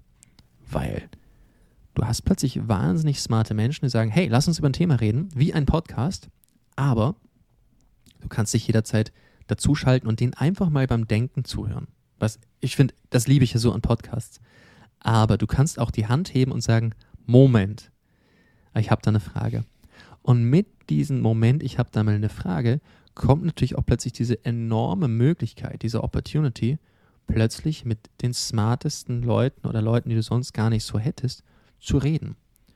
Und so kannst du natürlich auch Followership erzeugen. Und das ist wirklich ein ganz, ganz, ganz interessantes Thema, ähm, dass du plötzlich mit Leuten diskutierst, was du so gar nicht vorstellen könntest. Und ich weiß, vor zwei Tagen war es tatsächlich so, ähm, ich war mit meinem Hund spazieren um halb zwölf in der Nacht oder, oder was auch immer und plötzlich poppt da auf von Clubhouse ähm, ein Thema, ist vielleicht für dich interessant, wie wird ein Pro7-Moderator? Ich denke, geil, hörst du mal rein. Und, und sehe das und plötzlich reden die drüber und äh, ja, ganz ehrlich, da war plötzlich, ich glaube, der Head of Digital von Pro7 äh, äh Sat 1 dabei, der da so diskutiert hat, wie man das dann nun so wird. Und äh, ja, ich war weiter mit meinem Hund spazieren und hatte mittlerweile seinen Haufen erledigt. Und dann sind wir im Fahrstuhl und ich denke mir, und dann kommt plötzlich so, jetzt wollen wir mal ein paar Fragen stellen. Wer möchte denn? Ich denke mir, oh. Und du kannst dann deine Hand heben, dass du eine Frage stellen möchtest. Ich denke mir, machst du das? Und jetzt kommt das Lustige. Gut, ich weiß jetzt nicht, wann ich drankomme. Es war jetzt dann mittlerweile schon kurz vor zwölf. Und ich bin gerade dabei, meinem Hund quasi die Pfoten zu putzen und ihm das Halsband abzunehmen und Knie quasi in der Küche und bin gerade dabei, Pfoten zu putzen mit so, mit so, mit so, äh, wie heißt äh, Küchenrolle. Als plötzlich heißt, oh, hier ist eine Frage, hier ist Daniel Kronig. Ich mir, what? Und das Spannende ist, und das sage ich als der Pitch-Professor, ich habe nichts Besseres gefunden bis jetzt in all den Jahren, aber auch nichts Fordernderes, als die Möglichkeit, sowas wie Clubhouse zu haben, wo du einfach 20 Sekunden hast, um zu pitchen, was du tust und was du machst. Und du musst on the spot funktionieren, rein, Opportunity kennen und ran. Und das finde ich sehr fein. Bei mir übrigens das Lustige, ich habe dann meine Fragen gestellt, ein bisschen geplaudert. Lustigerweise, es haben auch ein paar Leute gehört und mich schon darauf angesprochen. Und ich habe dann vor versammelter Mannschaft dem Kollegen auch gesagt, weißt du was, ich add dich jetzt mal auf LinkedIn und ich schreibe dir. Was natürlich auch ganz cool ist, weil you can call them out on that. Und ähm, tatsächlich hat der, hat, der, hat, der, hat, der, hat der Gute mir dann direkt danach auch geschrieben und wir haben jetzt einen Termin und reden. Passierte was, weiß ich nicht, aber ich würde sonst nicht an den rankommen. Und jetzt plötzlich habe ich dann einen Termin. Das heißt aber auch, hier ist ein Riesentrick für dich. Wenn du auf Clubhouse bist, such Leute, an die du ran willst. Folg denen. Warte, bis sie einen Talk starten. Hör rein und wenn du das Gefühl hast, du kannst was dazu beitragen, probier deine Chance. Und dann musst du dich allerdings auch gut vorstellen können und dann musst du auf dem Punkt äh, funktionieren. Ganz ehrlich, ich hatte auch einen erhöhten Puls. Ich bin dann auch nervös. Und das ist mein altes Learning, wenn du das machst. Atme ein, atme aus und sprich langsam. Denn, und jetzt höre ich auch wirklich gleich auf mit meinem Monolog, das ist natürlich auch die Plattform der Stimmen. Und wenn du natürlich eine Stimme hast, die sagt, hallo, ich bin Daniel und ich habe total Bock drauf und oh, hallo, wow, ich weiß eigentlich gar nicht, was ich sagen wollte, aber ich finde euch geil. Cool, das ist schlecht. Take your time, atme ein, atme aus und sprich langsam und bestimmt. Und wenn du das Gefühl hast, du bist nervös, sprich noch langsamer. Atme langsamer. Und dann geht es dir auch gut. Und dann bist du mittendrin. Das ist geil. Oder, Markus? Sehe ich auch so. Und komm zum Punkt. Also ich glaube, du hast die, die, wunderbare Mischung ist langsam zu sprechen, aber trotzdem nicht ewige Monologe zu halten, sondern sehr äh, offen und direkt anzusprechen, was, was man denkt und, und wie man auch etwas dazu beitragen kann. Ähm, aber, aber ja, ich, also ich glaube, es ist, wie du richtig sagst, ein, ein ziemlicher Gamechanger, weil es frictionless ist. Es hat einfach viel einfacher Audio einfach mal Moment, so. was heißt denn frictionless? Frictionless, das ist halt die Friction, um reinzusteigen, also die Hürde, um einfach mal in einen Talk reinzugehen, ist, ist viel geringer als, als überall andere. Ja. Es ist einfach, du kannst das nebenbei laufen haben, du kannst stattdessen nebenbei was anderes machen, kannst arbeiten oder whatever. Ähm, und wenn ein interessantes Thema aufbaut, wo du sagst, hey, das ist, da letzten habe ich gerade nachgedacht oder da habe ich eine spannende Story dazu, einfach kurz reinschalten, was dazu sagen und, und, und wieder ausklinken. Ähm, also da diese Möglichkeit der schnellen Interaktion ist, ist, ist, ist wirklich sensationell. Ich finde halt, was teilweise für mich die, die Möglichkeiten des Einsatzes davon noch ein bisschen beschränkt ist, diese fehlende Inklusivität. Also jetzt durch Android, aber auch durch halt die Invite-Only-Policy. Wir hatten zum Beispiel gestern den, den Austrian Startup Stammtisch und wenn, wenn Clubhouse offener wäre und, und inklusiver wäre da, dann äh, hätte man sofort gesagt, na, entweder wir machen sowieso den ganzen Stammtisch einfach auf Clubhouse oder zumindest die Networking-Session danach. Ja. Aber so tue ich mir halt dann schwer, weil dann hast du Leute dabei, die sagen, na, aber ich habe ja kein Clubhouse, das wäre jetzt schon schade, wenn ihr alle abhaut und, und mich alleine lässt. Also deshalb geht der Einsatz davon, finde ich, noch nicht so weit, wie es möglich wäre. Gleichzeitig ist halt mhm. halt dadurch auch gerade Hype und, und alle sind online und, und, dadurch kriegst du spannende, also gestern waren wir in einem, einem Raum mit äh, dem Harald Mara und der Ellie Köstinger um 0.30 Uhr. Mitternacht. Ja. An 1 Uhr morgens. Also es war komplett lustig. Und es ist aber auch lustig, weil es für Politiker, Politiker, glaube ich, eine Möglichkeit ist, diesen eher persönlichen, intimen Kontakt mit, mit, mit Leuten zu finden, den sie derzeit nicht haben können. Ich glaube schon, dass das ja. Trump hat ja auch in irgendeiner Form von seinen Rallies gelebt, weil er gesehen hat, wie die Leute auf ihn reagiert haben. Weil, äh, also dass einfach diese Interaktion, diese Live-Interaktion mit der Audience, das ist, glaube ich, etwas, was auch, auch Menschen viel gibt und für Politiker auch ein Asset ist, was sie in der Pandemie derzeit nicht ganz so gut ausnutzen können. Ich meine, hier ist die Sache. Im Übrigen, wenn du gerade das YouTube-Video schaust und denkst, was hast denn du gerade gemacht? Ich habe ein Barthaar auf meinem Mikro entdeckt. Das passiert. Es ist das Problem, wenn du ein Bart trägst, da findest du ab und zu Haare und denkst dir, mm, okay, cool. It's one of these things. Um, und je älter man wird, desto mehr muss man als Mann natürlich in Haare investieren, die nicht nur auf dem Kopf wachsen. Um, ähm, das ist einfach ganz wichtig. Ja, ich bin, ich bin voll bei dir und gerade dieser Talk gestern Abend war auch lustig, weil es war tatsächlich kurz vor eins und ich habe hab mir gedacht, und das Problem ist bei, bei, bei äh, Clubhouse ist, du hast Notifications, die aufpoppen. Die ganze Zeit. Und dann steht da plötzlich, und da stand bei mir irgendwie Harald Mara, Ellie Köstinger, der Julian, der, der, der, der, der ein DJ ist und auch sehr aktiv gerade auf, auf, ähm, auf Clubhouse ist und Markus und noch ein paar andere diskutieren da gerade immer, okay, eigentlich bin ich echt müde. Ich höre da mal rein. Und ich mache es mir bequem im Wohnzimmer. Und es war so gerade so dieses Runterkommen. Und tatsächlich, meine Frau hat, ist, ist, schon, ist, ist schon auf dem Sofa eingeschlafen. Ich hatte so ein paar, einfach so ein gedimmtes Licht und höre rein. Und plötzlich sagt der Julian irgendwie, oh, schau, Daniel ist gerade dabei. Daniel, magst du nicht ein bisschen was sagen? Und ich bin wirklich so von, what? Und plötzlich bist du so von totaler Entspannung auf absolutely, äh, ja, wieder Pitch-Modus.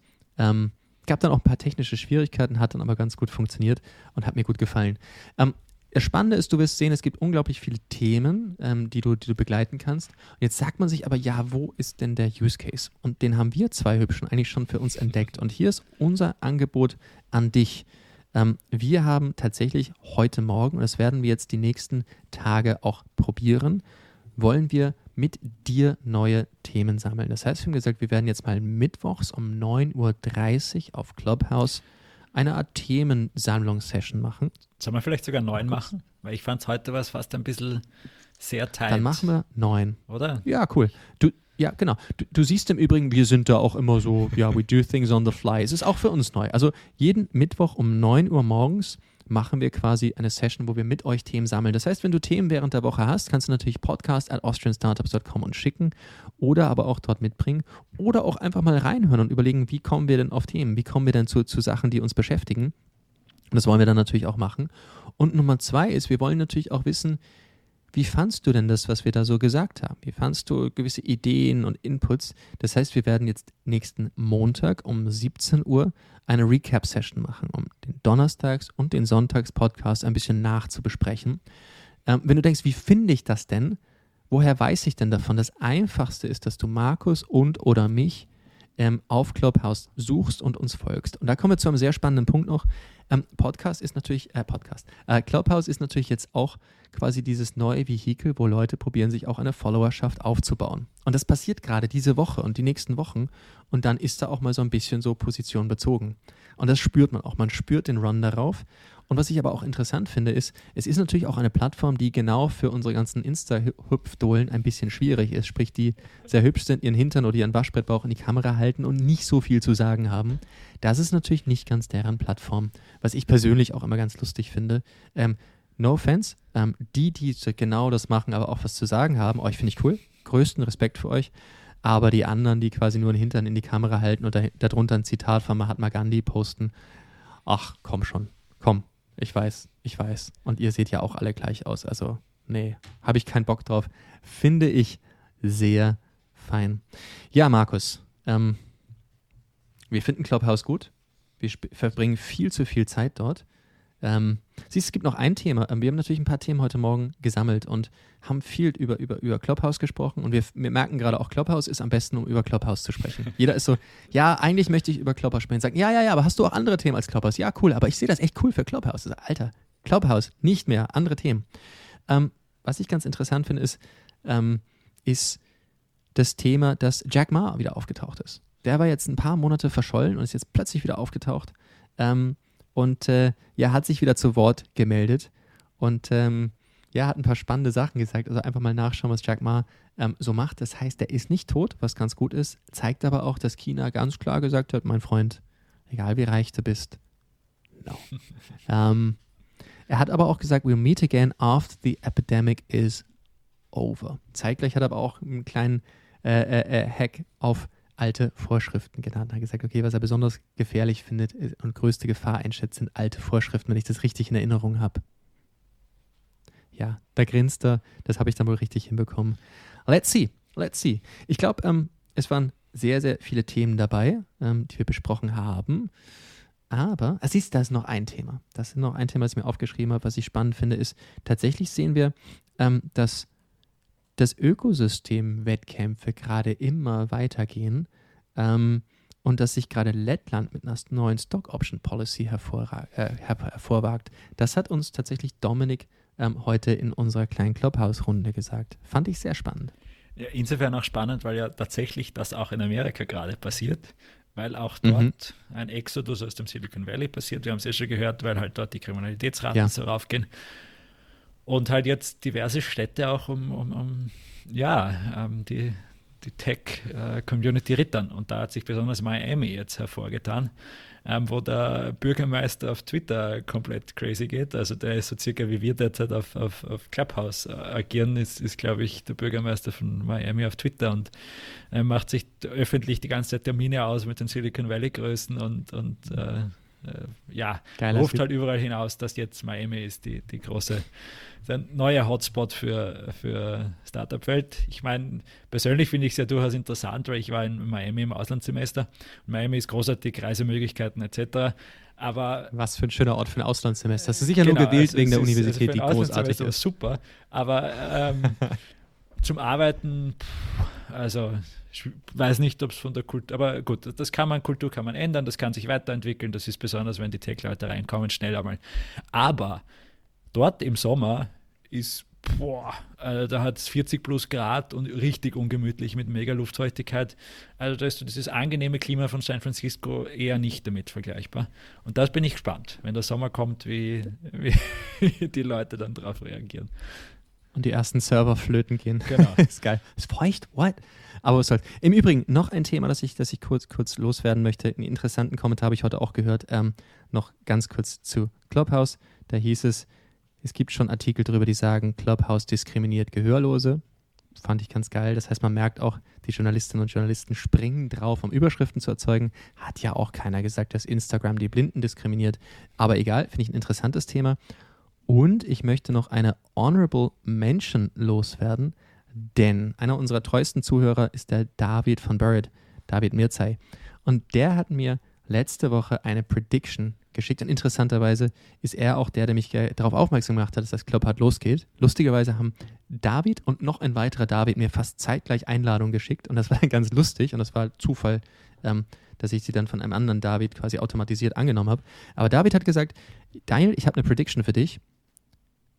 Future Weekly wird auf jeden Fall auf Clubhouse landen. Und ich habe mir gedacht, ja, da hast du wohl recht, das wird wohl ein paar Wochen dauern. David, Honorable Mention, du bist quasi so, so the, the Honorable Predictor of the Week. Absolut, absolut recht gehabt. Das hat nur ein paar Tage gedauert. Riesendank dafür, super smart. Ja, und super smart. Ähm, ich glaube, wir haben bald einen Gast, der unterwegs so ist. ist deswegen müssen wir jetzt schnell sein mit unseren Rockstars der Woche. deswegen müssen wir richtig schnell sein mit unseren Rockstars der Woche. Und wir haben es schon angedeutet, das sind zwei Herren, die wir schon im Vorfeld erwähnt haben. Unsere Rockstars dieser Woche sind die, die eigentlich schuld sind an der Hälfte dieses Podcasts. Das sind die beiden Herren hinter dem Doppelgänger-Podcast. Und das sind, und deswegen heißen sie ja auch Doppelgänger, das sind der Philipp Klöckner und der Philipp Glöckler. Nein, die heißen wirklich so. Wir freuen uns, die haben das richtig cool gemacht, denn die sind schuld an Clubhouse. Markus, hattest du die vorher schon am Radar? Ähm, also ich, ich, kannte die Namen, habe aber den Podcast noch nicht gehört davor. Ähm, aber spitzfindig und, und das ist halt auch lustig, weil ich bin mir nicht sicher, ob das Clubhouse sogar so gewollt oder geplant hätte, dass jetzt da plötzlich Deutschland als, als neuer und, und damit halt dann auch Österreich und, und Schweiz als neuer Markt aufpoppt. Äh, das war, glaube ich, durchaus ein, ein spitzfindiger Growth-Marketing-Trick, den sie angewandt haben. Und ähm, ja, damit dieses Thema in Europa eröffnet haben für mich, weil ich kenne es, ich habe auch in unserem europäischen Netzwerk nachgefragt, ist überall noch nicht unterwegs. Also das war echt spannend. Also echte Rockstars und echte Growth Hacker, weil die haben es ganz, ganz, ganz smart gemacht über meines Erachtens Telegram-Gruppen, ähm, die plötzlich dann quasi ihre eigenen Follower organisiert haben, Schritt für Schritt und das quasi auch viral aufgezogen haben. Also absolut würdige Rockstars der Woche. Finden wir sehr cool. Im Übrigen, ich muss noch einmal kurz zurückspringen. Telegram haben wir ja so gar nicht mehr erwähnt. Signal und Telegram. Das war letzte Woche noch all the rage, weil alle gesagt haben, WhatsApp ist böse, rauf auf Telegram. Oder vielleicht reden sie doch. Aber wir stecken so tief in unserer Clubhouse-Bubble, dass wir nichts mehr mitbekommen haben. Anyway, wir werden es vielleicht mal rausfinden, aber es gibt noch ein Bild, das ich gerne mir vor Augen führe. Das ist, stell dir vor, du bist das C-Level von Podcast, äh, von Podcast, jetzt nenne ich schon wieder so, Clubhouse. Das war ein freudscher Versprecher, oder ich nenne die schon Podcast. Ähm, das ist ja quasi perfekt für Podcasts. Und ähm, stell dir mal das vor und du checkst dein KPI-Dashboard oder was auch immer du hast. Und plötzlich ballert da irgendein Land mit extremen Wachstumszahlen durch die Decke. Genau. Hm, what's happening here? This is interesting. Ähm, also ich glaube, der ist so, der denkt sich cool. Oder er denkt sich, oh no, oh no, Das wollte ich gar nicht. Gestern gab es ein. Server-Issues sogar. Also ich Mhm. bin gespannt. Aber ich meine, ist explosivstes Wachstum. Ähm, und ich bin, ich, ich, also ich bin sehr gespannt, wie die damit umgehen, ähm, was sie machen. Aber trotzdem, ich finde das cool. Sehr, sehr, sehr geiler Growth Hack. Und vor allen Dingen aber auch sehr spannend zu beobachten zukünftig, wie man das. Es gibt, ähm, ähm, das machen sprechen wir so lange drüber, bis unser Gast kommt. Es gibt auch im Marketing etwas, das nennt man quasi ein, ein Brand Takeover. Ein Brand Takeover ist, wenn einfach plötzlich andere deine Marke für sich operationalisieren. Das kann manchmal sehr cool sein. Also, wenn zum Beispiel Clubhouse verwendet wird von, von den ganzen Tech-Leuten, den ganzen Marketing-Leuten, die alle was zu sagen haben und die VIPs kommen auch noch dazu. Perfekt, genau das willst du. Es gibt aber auch Enemy-Brand-Takeovers. Ähm, ich glaube, so bezeichnet man das. Das bedeutet, wenn plötzlich Leute dieses Thema übernehmen, was du eigentlich gar nicht so willst. Und das ist schade. Und äh, ja, das äh, passiert bei Burberry zum Beispiel. Es ist vor Jahren mit der ganzen Hooligan-Szene in England passiert. Burberry, sehr exklusive Marke. Ja, und plötzlich tragen alle Hooligan das, Hooligans das. Und das hat tatsächlich auch das Image der Marke sehr nachhaltig negativ. Bist du sicher, dass das Burberry war? Ich bin ziemlich Okay. sicher, dass es Burberry war. Ich Ja, hab die da haben eine ein Vermögen dafür im- ausgegeben. Ja. Fred Barry ist natürlich auch so ein berühmtes Beispiel, das n- natürlich für Tennisspieler und Spielerinnen war und plötzlich haben die ganzen Skinheads das getragen. Aber Burberry war ziemlich sicher auch ähm, für die ganzen Hooligans, die das getragen haben. Ich glaube, es war was anderes, aber Harrigans oder, na, weiß nicht. Ähm, gefällt mir nicht an. Aber vielleicht hast recht. Ich, Ich- mir ist es nicht bewusst. Ich bin mir sehr sicher, Burberry, Burberry, ist ja der Trenchcoat, vielleicht, nicht die, die, die Boxerjacke. da hast du recht, aber eben Burberry hat auch dieses bestimmte Muster. Mhm. Und die haben dann diese Burberry-Schals, Burberry-Mützen getragen. Eben nicht nur den Trenchcoat, sondern genau diese gemusterten äh, Mützen, ähm, um sich da, da, da zu identifizieren, weil scheinbar die englischen Hooligans der Meinung waren, es ist etwas Urenglisches, dieses Muster, Okay. um sich dann dafür hervorzuheben. Ja, ähm, müssen wir mal googeln, ähm, aber was soll's. Es wäre natürlich auch eine schöne ähm, Eröffnungsfrage für unseren nächsten Gast. Ich habe im Übrigen nebenbei gegoogelt und es ist tatsächlich Burberry. Wenn du Burberry und Hooligan ähm, im Interweb eingibst, dann findest du ganz wunderbare Bilder von wirklichen Schmuckstücken, die bestimmt alle für Boris Johnson gewählt haben und sicherlich noch nicht auf Clubhouse sind. Das war jetzt ein bisschen assi, aber was soll's. Ja, Markus, Perfekt. jetzt haben wir unseren Gast, oder? Ja, jetzt haben wir. Ich bin mal, Also wir beenden jetzt unseren Podcast für heute und am, am Sonntag hören wir uns wieder Mhm. mit dem Karl Edelbauer. genau, richtig. Und der kommt dann danach. Freuen wir uns sehr drauf.